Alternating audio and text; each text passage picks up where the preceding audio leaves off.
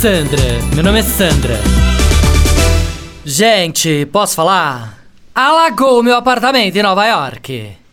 Não, sério. Esse furacão acabou com o nosso apartamento, né? Não, era quadro do Vicky Muniz destruído, um trabalho que o Rô comprou dos gêmeos boiando pela sala. Eu tive que sair de casa de tanta água que entrava, tá? Não, saí no meio da enchente e fui pro Plaza com a roupa do corpo, você acredita? Me senti praticamente uma refugiada de guerra, sabe assim? Toda molhada, sentadinha no lobby do Plaza, esperando o marido fazer o check-in, né? ah, parece uma louca, né?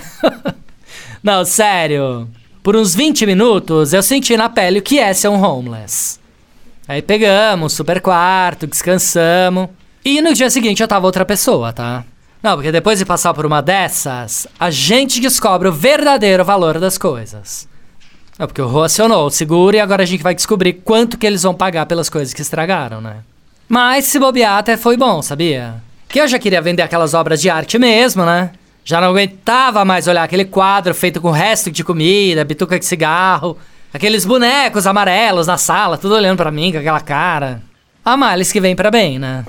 Como diz o ditado, sacode a poeira e dá a volta por cima. Se bem que nesse caso nem era poeira, né? Era lama mesmo. Sandra, meu nome é Sandra. Chuchu Beleza! Quer ouvir mais uma historinha? Então acesse youtube.com barra chuchu beleza.